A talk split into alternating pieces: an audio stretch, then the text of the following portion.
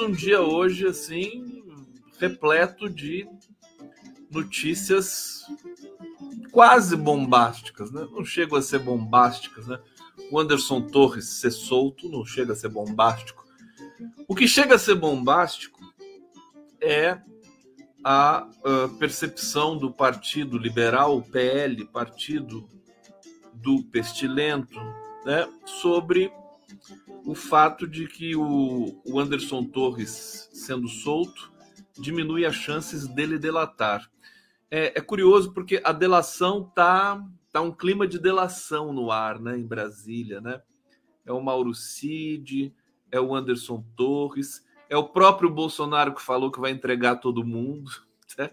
Então, assim, é contagem regressiva para delação.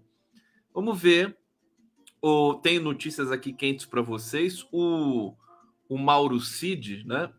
Ele contratou um advogado agora que é especialista em delação. Né? Tem um livro publicado só sobre delação. Será que ele está pensando em delatar?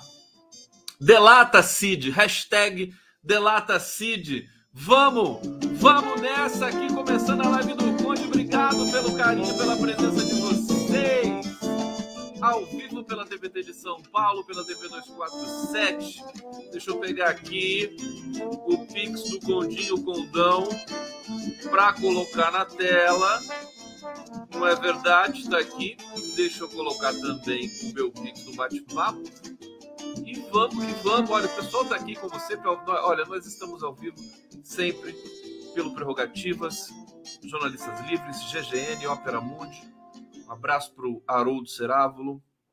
É, ontem foi uma live muito legal e hoje vamos, vamos, vamos pegar esse ritmo, né? Acho que a gente está pegando o ritmo agora também, né? É, é, curioso, né? Depois que o Lula, depois de todo o aperreio que a gente teve nessa vida de Deus, né? Pelo Brasil, é, golpe, Bolsonaro, aquela coisa toda, a gente um sufoco danado, prisão do Lula, né? A gente finalmente venceu, venceu. Só que aí a gente fica com aquela impressão de que acabou, né? Venceu, viva! Aí, né, acaba. Não, não, só começou.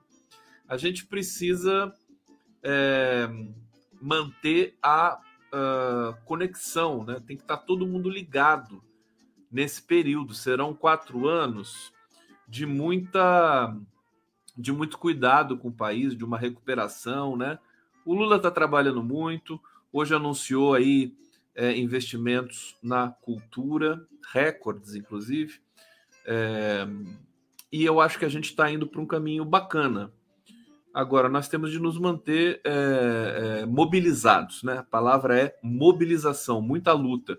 O São Lopes está dizendo aqui, muita luta. Conceição Ribeiro, boa noite, Conde querido. Tão carinho tão bonito aqui de vocês. Olha, o Brucutu Agroflorestor.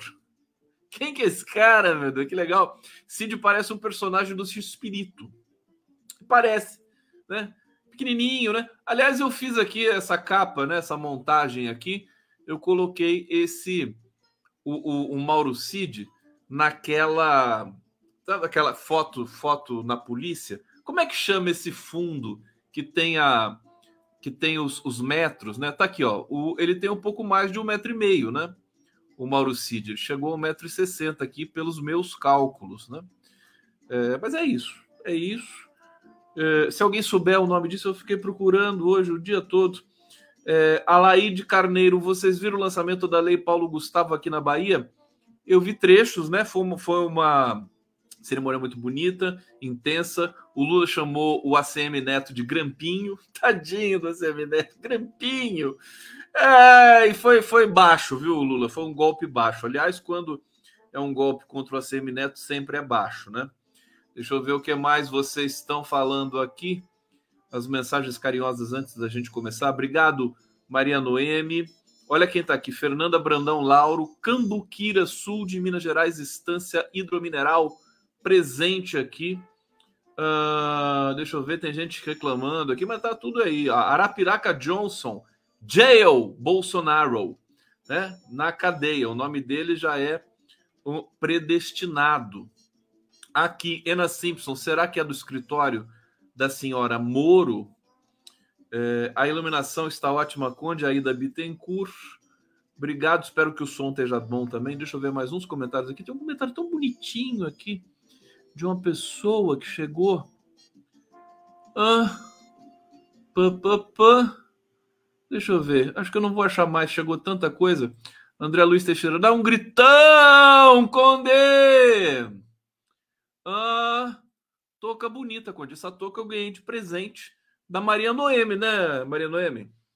Foi você que me mandou essa touca? Ou eu tô enganado? Acho que foi você, né? Eu já não lembro direito, porque eu ganhei muitas toucas, muitos gorros islâmicos, que são a minha alegria aqui de viver. Olha, Paulo Roberto já colaborando aqui, Júlio Lopes tornando membro, Agnaldo Jefferson, Ilhéus Bahia, onde você é o cara.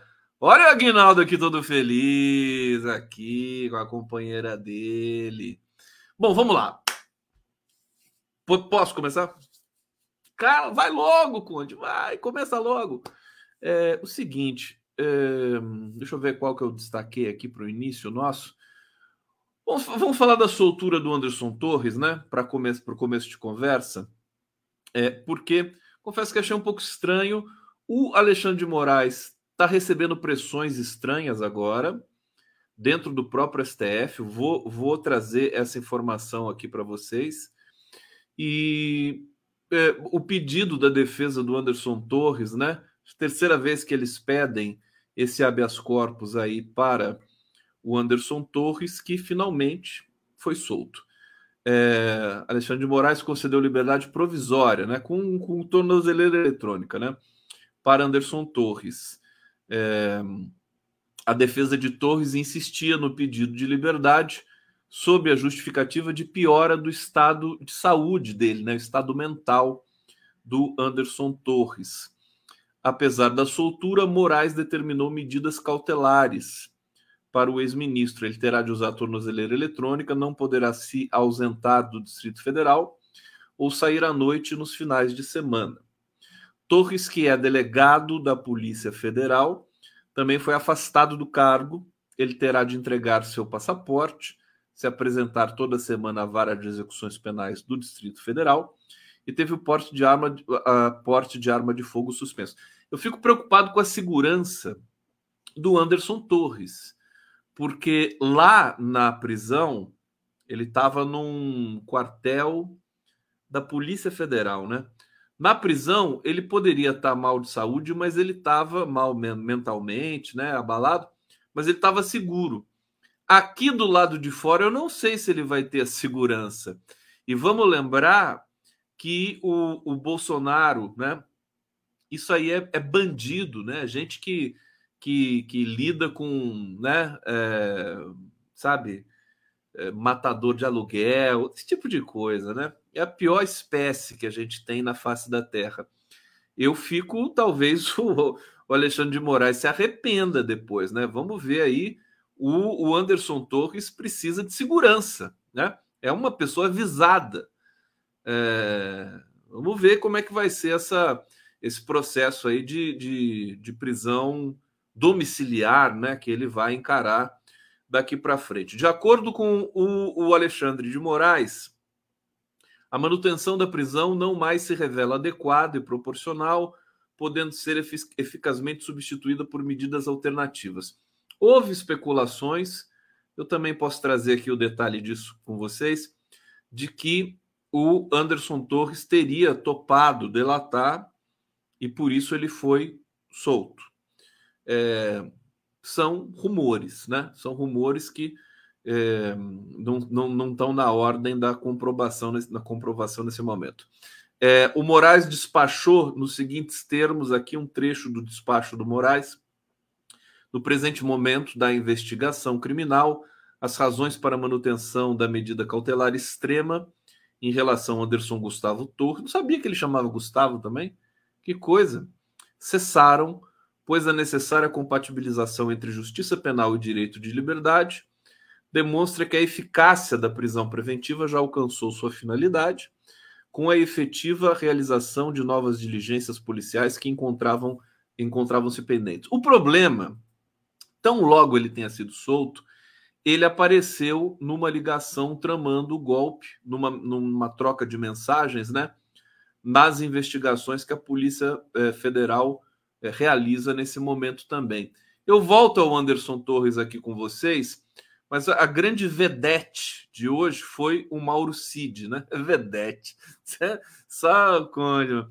Aqui, só para só, só, só complementar a informação do Anderson Torres, e eu já chego no Mauro Cid aqui, né? Áudios mostram conversas de Anderson Torres tramando golpe contra o STF. É, olha só, é chocante isso aqui, hein? Nós não tivemos acesso às mensagens, mas parece que é, é, é algo da ordem do gravíssimo, né? Supremo Tribunal Federal recebeu informações de que Anderson Torres ex-ministro da Justiça, Jair Bolsonaro, aparece em conversas gravadas tramando um golpe contra a corte. As conversas em que Torres aparece falando. É, as conversas em que Torres aparece falam, inclusive, sobre uma hipotética prisão de um ministro do STF, possivelmente Alexandre de Moraes, mencionando um possível sequestro deste magistrado, que deveria ser deixado em local incerto e não sabido as informações foram divulgadas é, pela CNN. Bom, muito, muitas fofocas, muitos rumores hoje transitando no nosso horizonte noticioso. Nossa função aqui é, enfim, relatar esses rumores e trazer aquilo que é da ordem do concreto para vocês, para a gente poder qualificar e produzir o nosso debate aqui e fazer as nossas pressões, né? Eu acho que o caso do Anderson Torres merece atenção Repito que fico preocupado com a segurança dele em função é, dele ser um arquivo vivo, né? Um arquivo vivo. Acho que pode ter a ver com a prisão do Mauro Cid, né? Porque o Mauro Cid passou a ser o grande é, é, o, o, grande arquivo agora, né? Ele ganhou do, do Anderson Torres em, em termos de periculosidade para a máfia bolsonarista que se apoderou do poder nesse país. Então vamos falar do Mauro Cid. Vamos lá, falar do Mauro Cid, por favor. Vocês estão bem aí? Está todo mundo feliz? Está todo mundo mais ou menos? Como é que tá vocês? Até uma Guelpa tá aqui, ó. O Torres já está delatando, segundo a Marta dos Reis Garcia. Cid, Cid S está dizendo, passarinho cantou, por isso foi colocado em liberdade provisória. Então, tem, tem, tem uma tese que está defendendo isso. Deixa eu já pegar essa tese. É, deixa eu ver onde é que está isso aqui. Pá, pá, pá, Live do Conde, ao vivo para vocês. Vou falar da Eletrobras também. Onde é que está isso? Deixa eu ver. Bom, o novo advogado do Mauro Cid, que é a, a coisa. Eu tinha separado aqui. É, deixa eu ver se eu acho aqui. Anderson Torres del, del, Delatar. Vamos ver se acham alguma coisa aqui. É, ele tinha demonstrado interesse em delatar. O Google dá essas ocorrências aqui, né? Anderson Torres demonstra interesse em delatar. Dizem, deixa eu ver quem dizem aqui dizem fontes da Polícia Federal. Um, sabe o que é curioso, gente? O, o Torres estava sendo defendido por um advogado cujo sobrenome era é Roca. Agora não vou me lembrar do primeiro nome dele, mas não é relevante. É, esse mesmo, esse advogado é ligado à família Bolsonaro. Basicamente, ele defende a família Bolsonaro, né? É, e ele chegou num dado momento, ele deixou a defesa do Torres. E acho que o Torres percebeu que ele estava ali para defender o Bolsonaro e não ele, Anderson Torres. Esse cara também é, começou defendendo o Mauro Cid. E de ontem para hoje ele foi desligado.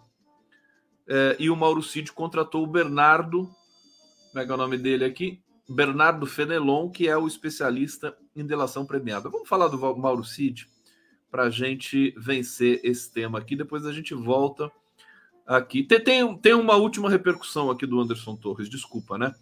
É, cúpula do PL recebeu com alívio a soltura de Anderson Torres e vê menor o risco de delação. Isso aqui é uma confissão, né? A, a Polícia Federal deveria trabalhar também com essas declarações de interessados na, eh, em certas situações aí do Anderson Torres, é, como o PL, né? Porque dizer que se sentiu aliviado por ele não delatar, quer dizer então que ele sabe muita coisa e que pode colocar muita gente em risco, né? A cúpula do PL recebeu com alívio. É, a avaliação é que diminuiu a pressão em cima dele por uma delação premiada, uma vez que ele vai ficar, vai para casa com a família. Havia um temor no núcleo mais próximo ao ex-presidente Pestilento dentro da PL, dentro do PL, de que o prolongamento da prisão preventiva desestabilizasse ainda mais Anderson Torres, que se sentindo abandonado poderia quebrar o silêncio. Tá todo mundo nesse barco bolsonarista. É, ontem deram, fizeram uma. Alguém comentou aqui, né? Ninguém é, segura a mão de ninguém, né?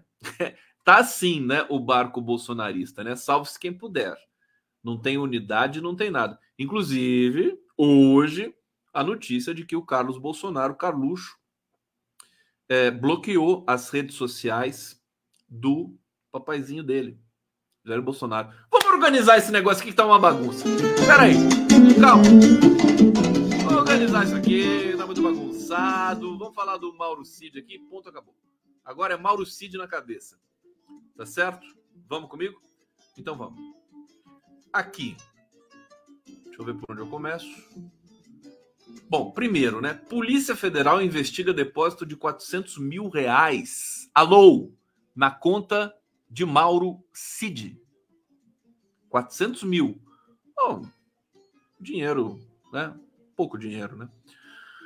O depósito de 400 mil na conta do Tenente Coronel Mauro Cid, realizado no ano passado. A informação que será incluída nas investigações sobre a suspeita é, de lavagem de dinheiro com Bolsonaro. O depósito foi feito no dia 25 de março de 2022, é, revelado pela revista Veja. É, a defesa de Cid alegou que, por respeito ao STF, não, é, não vai se manifestar. Cid está preso já faz uma semana. É, depósito de 400 mil foi detectado em uma outra investigação, gente, relacionada a Mauro Cid, de que ele poderia estar bancando pagamentos da família de Bolsonaro, o que ele nega. É, diante da apuração da suposta lavagem de dinheiro, a Polícia Federal avalia que o depósito de 400 mil reais pode estar relacionado a operações ilegais. Quem depositou para o Mauro Cid? Tem o nome dele aqui. Polícia Federal divulgou. João Norberto Ribeiro. É tio da esposa do Mauro Cid, Gabriela Cid. É Cid que não acaba mais. É, CID é aquele código de doença também, né? É o CID da, da doença que você pede afastamento, né? A PF já pediu a quebra do sigilo bancário de Norberto Ribeiro para tentar identificar a origem dos recursos. É, há mensagens no celular de Mauro Cid, povo das 11, povo das 23, aqui comigo, reverberando e trepidando. Há mensagens no celular revelando conversas sobre remessa de dinheiro para fora do país. É, a família e os advogados de Mauro Cid justificaram o dinheiro apreendido na casa dele 35 mil dólares em dinheiro vivo, cash, e 16 mil reais a uma conta que ele tem no exterior, na qual recebia pagamentos quando estava em missões no exterior. Bom, vida do Mauro Cid complicada. Complicada. A, o cerco vai se fechando, né? É, e tem mais, mais imundície nessa história. Tem aqui um depósito é, que foi feito é, na conta de Mauro Cid. Olha só, desculpa, não, isso aqui é da é do Carlos Bolsonaro. Tem um depósito de 400 mil na conta do Mauro Cid. É muito imundícia, a gente até se confunde, né? É, então, sobre o Mauro Cid, vamos avançar, tem mais informações aqui. É, o novo advogado do Mauro Cid. O novo advogado do Mauro Cid. Quem é? É o Bernardo Fenelon, que já que é uma das autoridades brasileiras em é, delação premiada. E Bruno Buonicore, Buonicore também vai entregar, integrar a banca de defesa do militar preso. O que a gente sabe é que o pai do Mauro Cid ficou indignado com uh, o abandono né, ao qual o Mauro Cid foi é, sujeito. Né? O pai do Mauro Cid, que também é um militar, e as denúncias começaram a pipocar, mais coisas, o irmão do Mauro Cid, que nós vimos aqui, onde que tem uma mansão lá é, na, na zona da Califórnia, dos vinhedos e tudo mais, altamente valorizado, uma casa com cinco quartos, piscina, etc, etc. É, precisa saber se, se esse irmão do Mauro enriqueceu através de legalidades. Hoje, o Weintraub, gente, lembram dele? Abraham Weintraub, que foi ministro da Educação, disse que aquela mansão lá na Califórnia pode ser do Bolsonaro. Eu, eu não duvido, mas também, vindo do Weintraub, né, é muito pouca credibilidade. Né?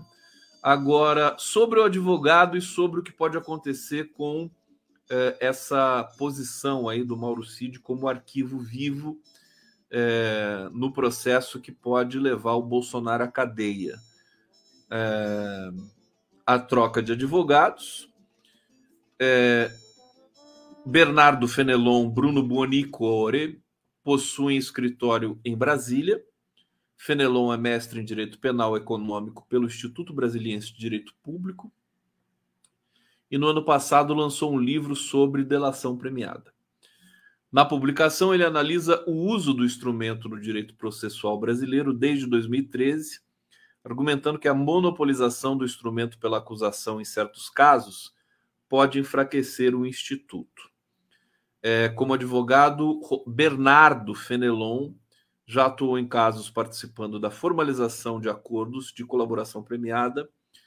Em entrevista dada em outubro do ano passado ao canal Legalis Veritas, ele afirmou que houve uma mudança de paradigma sobre a colaboração premiada no país, que passou a ser tratado, segundo ele, como meio de defesa. Abre aspas, houve uma pendularização, que bonito, da forma de punir no Brasil para o lado mais punitivo e não para o lado mais garantista. Olha, com base nisso aqui, não sei não, viu, se, se, se a delação ele é mais um teórico, né? não tem uma coisa assim é, agressiva de um advogado que vá tomar um novo, uma nova estratégia. Né? É, é, lembrando que não é desprezível a mudança na defesa de uma figura central né, da imundície da República no governo Bolsonaro. Deixa eu ver se eu tenho mais coisas sobre o CID aqui. Agora vamos falar da operação da Polícia Federal de hoje, né? Vamos lá. O que vocês estão falando aqui no bate-papo da live do Conde? Cadê os meus superchats aqui, meus amores? Meu Pix, meu coraçãozinho. Cadê tudo isso? Preciso, senão daqui a pouco eu vou ficar carente aqui mais uma vez. Deixa eu agradecer mais uma vez aqui Ópera Mundi, Prerrogativas, TV GGN. Vamos com tudo, jornalistas livres, Rede TVT, TV 247 e o canal do Conde. O Cid vai entregar, tem gente dizendo aqui, Israel Costa. Delata Cid, hashtag Delata Cid. O pessoal tem medo de delatar o Bolsonaro, né? Eles têm incrível. Ninguém delatou o Bolsonaro até hoje. Até hoje. Tá na hora, né, de alguém delatar esse cara. Dizer assim, foi ele, né? Apontar o dedo, né, para ele assim. Gente, que coisa. Vou, vou acender uma vela, né? Tem, quem que é a santa é, guardiã do, dos delatores, né? Quem é? Você sempre tem um santo, né? Santo protetor dos delatores. Quem que é? Vou acender uma vela para essa figura aí, para ver se a gente avança um pouco, né? Nessa questão. Vamos lá, gente. Manda superchatzinho pro Conde, porque tem um, tem um mecanismo agora aqui no, no StreamYard, que é o meu aplicativo que eu uso aqui para fazer a transmissão, que é, como é que se diz? Seleciona automaticamente os superchats. Eu não preciso ficar caçando mais aqui. É, isso é mão na roda. Vamos ver se vocês vão colocar alguma coisa aqui. Bom, hoje nós acordamos com essa operação da, da Polícia Federal, Lesa Pátria. 11 primeira fase da Lesa Pátria. Ela apreendeu, olha só, eles estão atrás de quem, né? Dos empresários fazendeiros que financiaram a intentona golpista do 8 de janeiro. Tá certo? É, o que foi divulgado hoje né, para a imprensa? A Polícia Federal apreendeu armas, 49 mil reais e 140 mil dólares em ação contra suspeitos de financiar o, a, a intentona golpista terrorista do 8 de janeiro. Eles encontraram um arsenal de armas, né? Que pertence a um empresário do Mato Grosso do Sul. No Paraná, um homem foi preso sob suspeita e de posse irregular de arma. Vamos, vamos avançar aqui, porque é, finalmente né, nós nos queixamos, cobramos, porque a gente viu aquela legião de bolsonaristas fanáticos é, sendo presas na Papuda, né? mais de mil pessoas. É, recentemente o STF tornou, é, acho que 250 dessas desses presos réus, né? Um processo longo, complexo, né? De alta complexidade, porque é muita gente, né?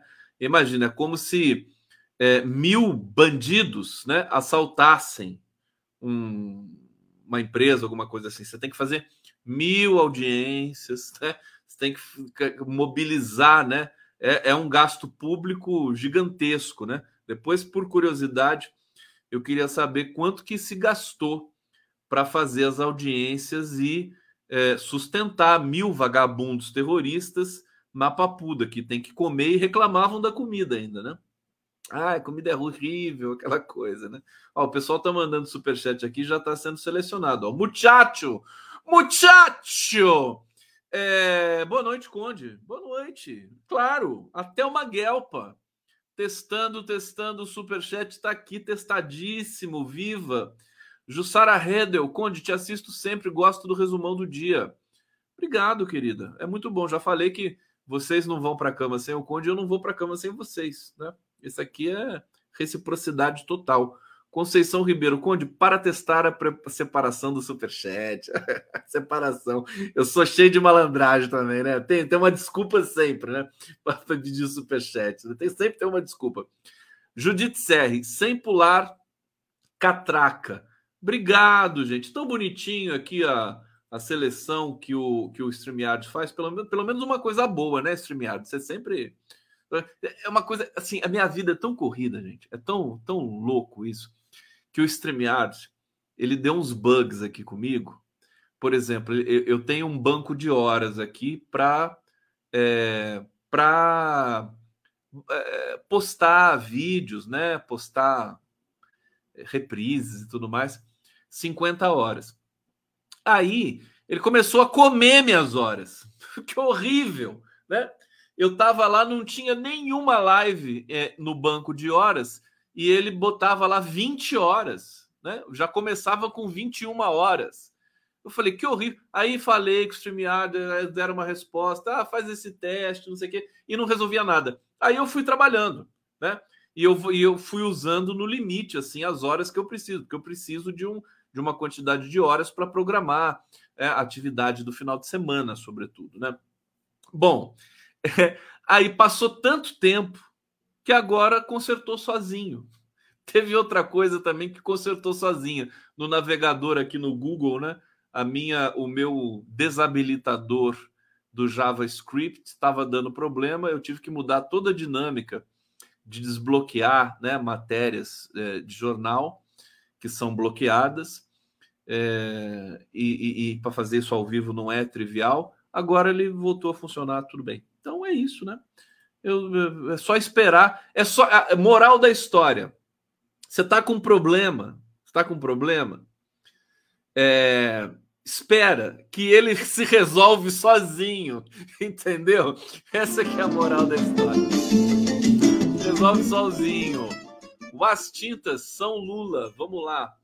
É... Bom, continuando, deixa eu continuar o raciocínio. É... Vamos lá falar da Operação Lesa Pátria, né? A gente cobrava, né? Só pegaram os cabeças de bagre, né? Só a ralé tem que pegar quem mandou, quem, quem pagou tudo isso. É que nem o garimpo lá no, no, no, no território Yanomami e em toda a Amazônia, né? Tem que, tem que pegar, prender os mandantes, os financiadores, os empresários, os militares, os oficiais militares envolvidos no garimpo, né? Em Roraima e em toda a Amazônia. Quem manda no garimpo industrial, o narco garimpo na Amazônia, são militares, ou da reserva ou, ou da ativa. Precisa fazer uma, né? Eu acho que o Flávio Dino, do jeito que o Flávio Dino está é, assim, tinindo né, na, na, função que lhe, que lhe foi é, concedida, eu acho que, quem sabe, nós temos uma esperança de, de ver, né, de ver alguns militares na cadeia aí daqui a pouco. Bom, já estamos vendo alguns, o, o Mauro Cid é um deles. A, a ação foi autorizada pelo STF. Policiais contaram com 22 mandados de busca e apreensão em São Paulo, Mato Grosso do Sul e Paraná. Estão entre os alvos, temos os nomes deles aqui, né? Estão entre os alvos da operação é, é, produtores rurais, empresários suspeitos de financiar as invasões e depredações dos prédios do Palácio do Planalto do Congresso do Supremo. Os policiais apreenderam oito veículos, 22 armas, celulares, passaportes, além de 48 mil reais e 140 mil dólares. Mato Grosso do Sul, um arsenal foi encontrado com o empresário Adoilto Fernandes Coronel, proprietário de uma empresa de materiais de construção. Não foi informado o número de armas apreendidas, mas segundo a PF, elas estão regularizadas. É a farra do armamento que foi promovida também pelo governo imundo né, passado. Outro alvo da operação, Peter Greidanos, foi preso em flagrante no Paraná sob suspeita de posse irregular de arma de fogo.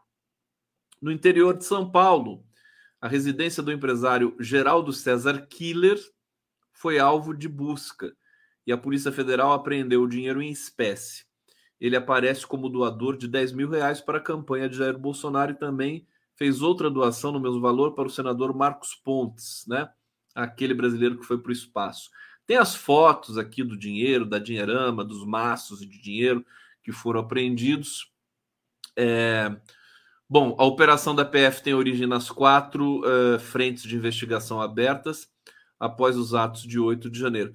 Agora vamos torcer né, para que esses mandantes, para que os responsáveis, os que financiaram, porque aquele acampamento em Brasília, aquilo ali custou dinheiro. Não é, não é manifestação espontânea. Todo mundo sabe disso. Agora, não basta saber, tem que é, consagrar a descrição dos fatos para posterior punição. Porque se o se o, o, o, manifestante de aluguel, né, o delinquente, o terrorista de aluguel, é, é, vai ser punido e vai ser punido pelas, pelos crimes que cometeu, os, uh, os, os, os, empresários que financiaram é, é muito dinheiro, né? Eles precisam comer. Você tinha lá, você tinha é, é, barracas de churrasco, tinha doação de carne, carne de primeira dos, dos fazendeiros do Mato Grosso, né? os ônibus todos que vieram é, para o dia 8, no dia 7 de janeiro, né? Para Brasília, quem que financiou, quem pagou. Eu acho que estava demorando muito. Essa operação coloca de novo é, é, em curso essas, essa, essa frente de investigação é, da, da, da, Polícia Federal, do Ministério Público é, e das autoridades que estão investidas aí de é, deslindar, né, trazer à tona o que houve nesse 8 de janeiro. Vamos lá. Bom, essa operação, portanto, ela é, começou o dia com hoje, né, do, do, nosso noticiário.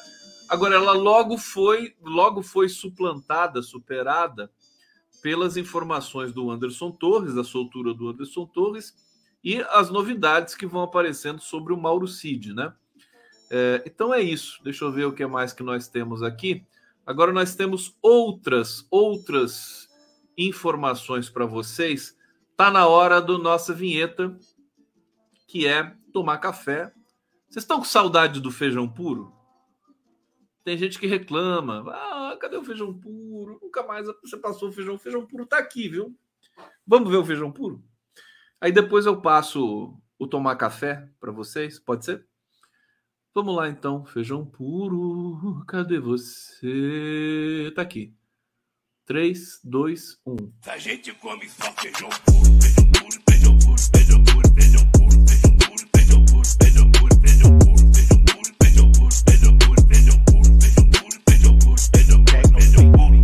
E a gente não come um taquinho de carne. Esse Lula é um popstar, né? É um popstar. É um hit né? Ele devia fazer um show lá na feira do MST esse fim de semana. Aliás, a feira do MST começou hoje, hein, gente? O pessoal ama feijão puro. Ah, não, essa aqui não gostou. Mas olha só, Vanderlei Passo. Ah, feijão puro. Gabriela Martins, feijão puro. Feijão puro, que saudade. Clorinha Barros, todo mundo celebrando aqui. Alguém não gostou, não sei porquê. A Cecília Emília, adoro. Maria Noêmia, que todo mundo com abstinência de feijão puro aqui, né? Um taquinho de carne. é brincadeira. Olha só, eu deixa, deixa eu contar para vocês. Eu recebi uma cartinha super bonita de um, de um colega aqui, de um internauta que nos assiste, né? Mandar um abraço para ele, Amaro Júnior. Eu vou ler aqui, tá, ele está dizendo o seguinte: meu querido Gustavo Conde, Sou um fiel seguidor, assisto todas as suas lives. Sou de esquerda e simpatizante do PT. Sou Lula na veia. Venho encarecidamente lhe pedir que na sua live de hoje se divulgue a questão do SESC, pois estão querendo cortar 5% das verbas do SESC. Isso não parece, mas é muito. O SESC tem prestado um serviço maravilhoso para os jovens que querem se profissionalizar por favor, Conde, tome essa questão como mais uma causa que, através de você, chega ao Lula e tem um desfecho feliz. Vou assistir a live hoje. Por favor, cite esse pedido em meu nome, Amaro Francisco de Barros Júnior, um fã e admirador do seu belo trabalho. Obrigado, Conde. Obrigado, Amaro. Querido, olha, eu tô totalmente eh, solidário a você. Eu vou conferir se, se tem aí uma nova política para o sistema S porque o SESC, né, é um dos, um dos integrantes do sistema S, né? É o SESI, é o SESC e tem mais, tem mais alguns, alguns órgãos aí que estão ligados, né? É, e o SESC é maravilhoso, que o, o investimento que o SESC faz em cultura, né? O Senai, né? O Senai também é, é qualquer coisa de espetacular, né? Produz muitos shows, né? O circuito do SESC para os artistas é super importante. É, vou ver o que está acontecendo. Quem, quem sabe muito disso é o, é o Luiz Marinho, que é o ministro do Trabalho. É, mas muita gente também ligada à TVT, ao sindicato, deve estar tá sabendo, então é fácil de descobrir o que está acontecendo com o SESC, com o sistema S, se vão fazer. Eu não fiquei sabendo de nenhuma de nenhum rearranjo com relação ao sistema S. A Cintia Chain está lembrando aqui do SENAC. É, essa pasta é da Daniela do Vaguinho? Não. A do Vaguinho está na pasta que tem a ver com o sistema S. Cláudia Oliveira aqui, Senac. Paula Maria, CNI, Confederação Nacional da Indústria, acho que não tem a ver. Krenak, publicador, Senai, Senar, Judite Serre, SESI, todo mundo lembrando aqui as entidades que fazem parte do Sistema S. Senat, esse eu não conhecia. É, o André Conforte está pedindo aqui, Conde, por favor, ajude a divulgar também o calote que a FGV está dando nos corretores do Enem 2022. Sério? Gente, que loucura! Fundação Getúlio Vargas. Eu já fui corretor do Enem durante muito tempo. É, e tá rolando um calote aí. Vamos denunciar sim. Tem muita coisa acontecendo no Brasil ao mesmo tempo. Sabe o que acontece, gente? Obrigado, Conforte. Vamos, eu vou, eu vou checar isso depois. Tá aqui dito, né? É, se, né? É, quer dizer, o, a correção do Enem foi feita agora em, no começo do ano, né? Em geral, é sempre no começo do ano, Conforte. Quer dizer, se os, se os corretores trabalharam no começo do ano não receberam até agora, será que é isso? Vamos checar e vamos denunciar. Sabe o que está acontecendo? O Brasil é, o, Lula, o Lula vai para o exterior e tal, fala: o Brasil voltou, né? Ele diz assim a gente fala também: o Brasil voltou, o Brasil voltou, o Brasil voltou, dá até samba, né? O Brasil voltou, o Brasil voltou, o Brasil voltou! Samba da Rita Lee, né? É, agora, o, é, é o seguinte: não, é, não dá para dizer voltou, o Brasil está voltando. Ele volta aos poucos, não dá para voltar de uma vez um país desse tamanho, né? Então o que, que acontece? A economia vai voltando, né? a, a atividade acadêmica vai voltando, a esperança vai voltando, tudo, tudo vai voltando, tudo é um processo, né? E nesse processo a gente tem é, essas essas é, intempéries, né? Ah, você tem um calote aqui, você tem outra coisa ali. Que eu tô falando isso porque não é para livrar a cara da FGV nem nada, é só para explicar que nós vamos conviver com isso mais uns tempos aí. É, sabe? Brasil para pegar no tranco, né? Brasil está querendo, né? O emprego está é, voltando aos poucos, o salário está voltando aos poucos. Tivemos reajustes, tivemos investimentos aí. É, que mais? É, o, o, hoje tem um dado fantástico que a desigualdade no Brasil ela, ela caiu, é, ela despencou nesse início aqui do governo Lula Deixa eu ver onde é que está essa matéria. Eu não sei se eu separei para vocês. Desigualdade social, deixa eu ver se está aqui.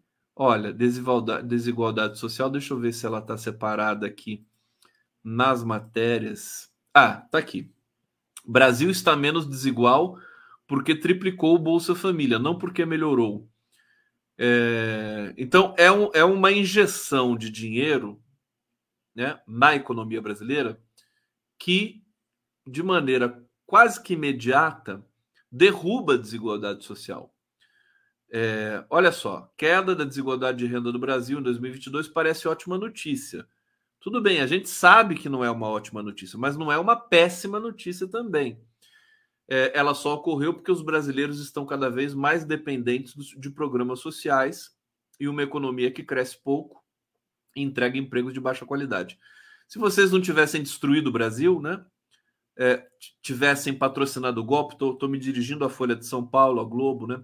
Não tivessem sabotado o Brasil, não tivessem apoiado a Lava Jato, que destruiu a empresa pesada do Brasil, né? exterminou os empregos, causando prejuízo assim incalculável para o Brasil. Eles dizem que a Lava Jato causou prejuízo de 100 bilhões, mas é muito mais do que isso. A Lava Jato ela interrompeu, né, a troco de é, é, é, tirar de cena o maior líder popular do país, sempre uma barbada para vencer as eleições para presidente da República, é, a título de tirar essa figura do, do cenário político, ela destruiu o país inteiro. Né? Eu estava conversando hoje com o Nassif. O Brasil, se não, se não tem essa interrupção, né? se a Dilma não sofre o golpe, se ela vai até o fim do governo, sabe? Se a gente mantém as instituições funcionando naquele momento em 2016 crítico, aquele momento crítico, né? se a gente consegue, né? Se, se fosse hoje, o Alexandre de Moraes mandava prender o Aécio Neves. É só lembrar. Se fosse hoje, o Alexandre de Moraes teria prendido o Eduardo Cunha, quiçá até o Michel Temer, né? Essa bandidagem toda que sabotou o país. O Brasil era para ser a quarta economia do mundo. O Brasil estava numa ascendência. Né? Mesmo tendo ali alguns solavancos no, no governo Dilma, no começo do segundo mandato da Dilma, que ela não pôde governar porque foi sabotada pelo Congresso, é, o Brasil é, tinha uma. Né, até hoje tem uma gordura acumulada, né, que foi acumulada nos, nos primeiros governos Lula, no primeiro governo Dilma, de 400 bilhões de dólares de colchão, né? Você tem uma, você tem uma é, é, consistência no país monetária, financeira, que é qualquer coisa de espetacular. O Brasil é um dos países tem a menor, uma das menores dívidas públicas do mundo, quer dizer, a dívida dos Estados Unidos ultrapassa 100%, a do Brasil acho que está em 70%, e o Lula prometeu que vai diminuir, né? Então é um país que é muito viável, né? Ao contrário do que muita gente alega. O que não é viável no Brasil são as elites brasileiras. O povo brasileiro é maravilhoso. Povo brasileiro é criativo, é inteligente, é porreta, é, é, é multicultural, multiétnico. Né? As elites brancas são uma merda, são um grande atraso desse país. Eu estou dizendo isso porque é, quando, quando vem aqui um jornalistinha da Folha de São Paulo criticar né, que a desigualdade despencou mas que é por, por uma é, presença muito forte do, do governo, as pessoas ficaram dependentes. Por que, que as pessoas ficaram dependentes? Né? Tem que explicar isso, né? Porque elas foram empobrecidas pelo golpe, pelo Temer, pelo Bolsonaro, pelo Paulo Guedes, pelo neoliberalismo, né? Voltaram para a fome, Brasil voltou para o mapa da fome. Então é isso que tem que dizer na matéria, não é só, ai, não é uma notícia boa, né? Então é, é mas enfim, no, no, e aí eu quero reforçar o seguinte: é uma notícia boa, né? Porque a gente não pode deixar essas pessoas morrerem de fome, né? Elas precisam, né? Ser, ser recuperadas, né? voltar a, ao mercado de trabalho, ao mercado, ter água potável, ter comida e tudo mais, as crianças na escola vacinadas, etc., acesso à saúde. E aí a gente começa a ter um país de verdade de novo, né? É, eu acho que é, é, é, aquela coisa. O Brasil foi interrompido. Era para o Brasil continuar é, na, naquela toada de economia pujante, né? Crescimento consistente. Eles sabotaram o Brasil. O Brasil despencou 3% na economia, mais do que isso, 3,5% em 2014, né? e 3,5% em 2015. 7% em dois anos. Quer dizer, é, um, é uma loucura isso aqui. Bom, por trás da menor desigualdade da série está é, tá o fato do país ter triplicado o gasto com Bolsa Família em relação ao que despendia antes da pandemia. É, com, como proporção do PIB, o programa saltou de cerca de 0,4% para mais de 1,5% do PIB. Viva o Bolsa Família! Cerca de 175 bilhões de reais serão gastos nesse ano, atendendo a quase 21 milhões de famílias, metade no Nordeste, abrangendo a desigualdade também em 2023. Eu quero ver se tem o índice aqui da desigualdade, o percentual é, rendimento domiciliar per capita da metade da população mais pobre subiu 18% ano passado. Isso aqui foi por conta das benesses, das bondades do Bolsonaro para tentar se reeleger, né? Para 537 ao mês e que a queda da desigualdade tenha sido mais proeminente nos estados nordestinos. É, aqui, é, eles não vão falar o índice, né? Lula foi além, acrescentou um adicional de 150 reais por criança de até 6 anos, mais 50 reais por dependente entre 7 e 18 anos ou gestante, com isso, o valor médio aos beneficiários atingiu 714 reais. Quer dizer, o Brasil precisa disso para voltar, né? De uma vez, para realmente voltar. Já disse, é um processo, é, é, é, uma transição. O Brasil está voltando, não voltou ainda com tudo, mas está voltando. Quem sabe no ano que vem a gente já possa dizer que o Brasil voltou, né? Bom,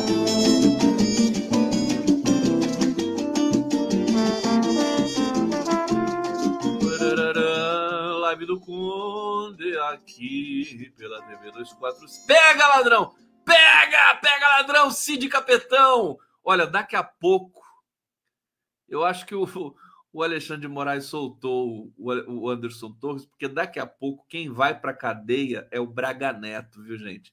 O Braga Neto, ele tá até o pescoço ali, né? E ele trabalhou muito juntinho com o Mauro Cid. O Braga Neto, nesse momento, ele deve estar tá assim, ó. Não passa nenhuma agulha ali, né? Naquela região sensível, né? Da, da, da, da, carcaça dele. Bom, vocês querem saber quem o PT indicou para a CPI do, do 8 de janeiro? Da CPI do. É, primeiro que tirou o Lindbergh, né? Tadinho do Lindbergh, né? Que maldade com o Lindbergh. O Lindbergh. Por que, que tirou o Lindbergh da, da comissão? É, só porque ele criticou o arcabouço fiscal? Não se faz isso. O Lindbergh é companheiro da presidenta do PT, gente, da Gleisi Hoffmann. Como é que tira o Lindbergh assim? Bom, né? Isso é um caso que depois nós temos que apurar corretamente. Bom, Zeca Dirceu confirmou é que é o líder do PT na Câmara nomes dos indicados para enfrentar a bancada Bolsonaro. Os times estão na, no, em campo, né? Os times estão em campo. Quem que vai ser o time do PT? Rubem Júnior, não é do PT, é do governo, né? Rubem Júnior, que é do Maranhão, não sei de que partido ele é. Rogério Correia, do PT. O Rubens, o Rubens Pereira, desculpa. Rubens Pereira é do PT, né? Rogério Correia, de Minas Gerais. Jandira Fegali, do PCdoB, serão titulares. Os suplentes serão é, Arlindo Quinalha, Carlos Veras e a delegada Adriana Acorce, que, na minha opinião, é a melhor de todas. Fiquei super feliz de ver a Adriana Acorce é, é, ali está, selecionada para a CPMI. Mulher guerreira, né, competente, fantástica, Adriana Acorce. Entrevistei ela uma vez aqui, ela é show de bola. Recentes críticas de Lindbergh. É, bom, isso aqui não interessa. Deixa eu ver o que, que a, a, o outro lado, né? é, da CPMI, o lado mal, né? O que, que eles elencaram, né? Será o André Fernandes, autor do pedido de criação da comissão, Eduardo Bolsonaro, Alexandre Ramagem, Nicolas Ferreira, Marcos, Marco Feliciano e Felipe Barros serão suplentes. Vai ser um massacre, né? Imagina o Eduardo Bolsonaro. Devia chamar o Flávio Dino para a CPMI. Flávio Dino. É? Tem gente aqui dizendo que o Torres abriu o bico, hein? Tem alguém com informação aqui de Alcova? Que o Torres, só porque. O Janones não foi, meu filho. O Janones não foi elencado, não. Né? Pessoal, pessoal desse que quer fazer um trabalho sério, né? Não quer fazer um trabalho assim, porra louca, né? Porque o, o, o Janones é isso, né? Porra louca, né? O cara vai lá, aí é, é, é, ele é o Carluxo do PT, né? O Janones, né? Então, acho que o PT resolveu fazer um trabalho assim de respeito, aquela coisa toda, né? Precisa ver se vai dar certo também isso aí.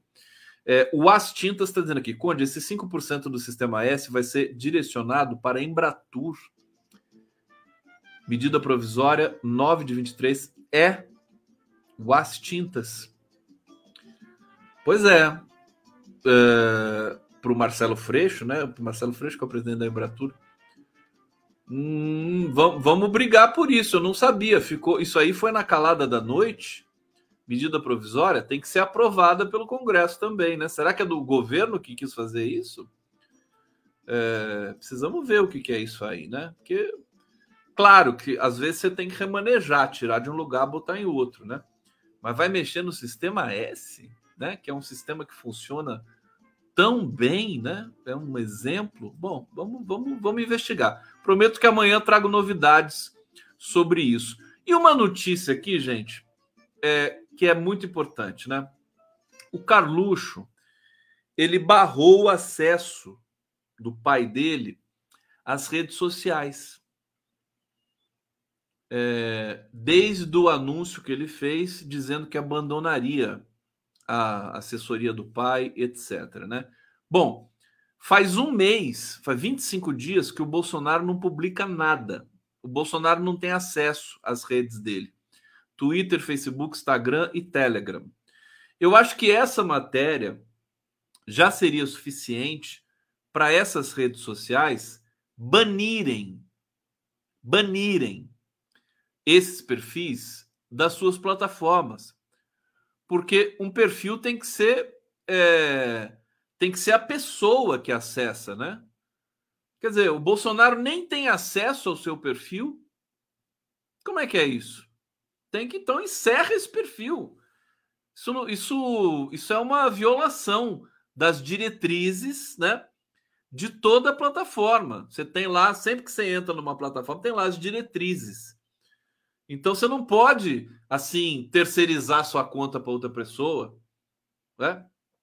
Isso aí não. Então, bom, vamos, vamos ver aqui o detalhe disso, né? Vereador carioca, Carlos Bolsonaro, filho do ex-presidente. É, eu ia falar ex-filho do, do ex-presidente, ele continua sendo filho, né? Barrou o acesso do pai às próprias contas das redes sociais é, a informação foi dada pelo portal Metrópolis. Segundo aliados, Carlos trocou as senhas das redes de Bolsonaro para marcar sua posição, é, porque ele tem ciúme é, do, do entorno do pai dele, de publicitários e conselheiros ali, né? É, porque ele gosta também de fazer uma linha mais agressiva. É, ele, a última postagem realizada nos perfis de Bolsonaro é, foi há 25 dias, né? É, e vem incomodando aliados, né? Porque ele não atiça as redes, quer dizer, o Bolsonaro fica em silêncio ali, fica né, enfiado com o rabo entre as pernas. É, os aliados ficam querendo que ele poste alguma coisa. Espera uma conversa do ex-presidente com o filho para parar as arestas. Sem acesso às próprias redes e sem atuação de Carluxo, Bolsonaro não consegue mobilizar seus seguidores é, como todos os eventos que estão ocorrendo aí, o exemplo aqui é a AgriShow. É, e é isso, né? Quer dizer, eles estão se. se é, é uma autofagia, né? Tá todo mundo se devorando ali. Nós estamos acompanhando, né? Vigilantes para que não haja nenhuma recaída, digamos assim, de impunidade nesse país, é, para que os bolsonaristas sejam devidamente. É, ele é refém do Carluxo, né? Na Terra está dizendo aqui. Bozo é refém. Do... É tão shakespeariana essa história, né? É uma loucura, né? Você lembrar que o Carluxo foi obrigado a ser candidato a vereador, não queria ser candidato a vereador, foi obrigado pelo pai para a mãe não ganhar a reeleição no Rio de Janeiro. É muito doido isso, viu? A gente, puxa, depois disso a gente tem que aprender alguma coisa nessa vida. É, deixa eu ver aqui. Bom, então é isso. Acho que esse é o recado de hoje. Deixa eu botar a música aqui. Eu vou trazer aqui o, o tomar café para vocês, para a gente encerrar. É, e amanhã nós estaremos de volta. Amanhã, eu hoje, hoje não apresentei o giro das 11 porque eu tinha um compromisso. É, e amanhã eu volto para o giro das 11 e vai ser isso aqui, ó. Cid afunda Jair. Vamos receber o Pedro Costa Júnior, que é um grande pesquisador em relações internacionais, o Zé Arbex, grande jornalista, e o Círio Pocente, que é um dos linguistas mais respeitados do país, foi meu orientador na Unicamp. É uma figura que eu admiro demais. E amanhã vai ser um papo bem bacana com essas feras todas aí. Eu vou ficando por aqui, agradecendo vocês. E vamos lá para o Tomar Café do nosso querido Lula vocalista do Sepultura. Tchau, gente. Um beijo. Hoje, espera um pouco, tomar café, almoçar e jantar. Tomar café, almoçar e jantar. E amando outra vez, graças a Deus eu estou aqui. Firme, forte, firme, tomar café, almoçar e jantar. Tomar café, almoçar e jantar. Abraço e até o próximo café.